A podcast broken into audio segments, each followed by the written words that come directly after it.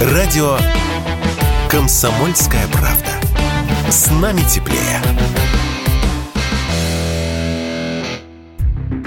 Mazda уходит из России. Долю автопроизводителя выкупает компания Solers. Это завод во Владивостоке, который занимался сборкой данной марки в России. Он также изготавливал двигатели для японского рынка. Работа завода была приостановлена еще весной, и проблема не в логистике. Доставлять комплектующие из Японии во Владивосток можно. Завод остановился из-за японских санкций, которые запрещают возить в Россию автомобильные комплектующие. За время простоя японская компания понесла убытки около 80 миллионов долларов и все же решила уйти. О роли Мазды на российском рынке в интервью радио «Комсомольская правда» рассказал автоэксперт Игорь Маржаретта.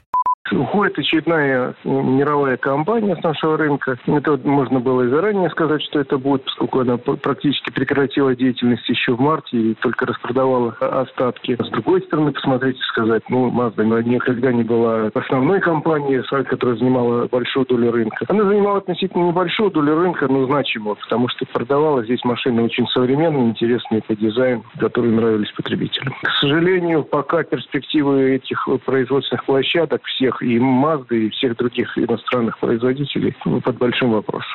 В России около 2% от общего количества автомобилей марки Mazda. Это немного, но и немало. В нашей стране японские автомобили собирают с 2012 года. Количество продаваемых машин росло с каждым сезоном, но начиная с 2020 покупают Mazda реже. Самыми популярными стали модели CX-5, CX-9, а также седан Mazda 6. Пропадут ли запчасти и какие проблемы возникнут с обслуживанием? На этот вопрос радио «Комсомольская правда» ответил автоэксперт Игорь Маржаретта.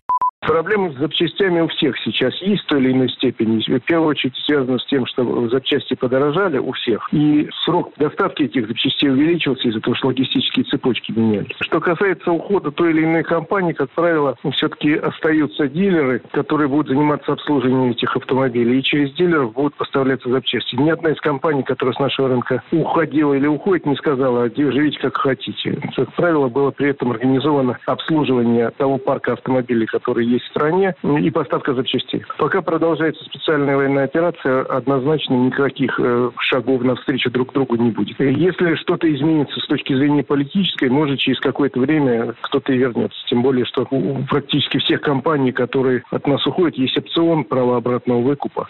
В том случае, если поставки европейских, японских и американских автомобилей массового сегмента в Россию не возобновятся, в ближайшее время, уже через 2-4 месяца, они могут пропасть из автосалонов. Такими данными с агентством РИА Новости поделились российские автодилеры, уточнив, что запасы ряда моделей автомобилей практически исчерпаны. После начала спецоперации иностранные производители автомобилей приостановили поставки на российский рынок и свернули производство на местных предприятиях. Среди марок массового сегмента, прекративших поставки поставки автомобилей Kia, Toyota, Volkswagen, Nissan, Renault, Ford и Skoda. Также Mercedes прекратил поставки и производство своих машин на территории России и решил продать завод в Подмосковье. Юрий Кораблев, Радио «Комсомольская правда».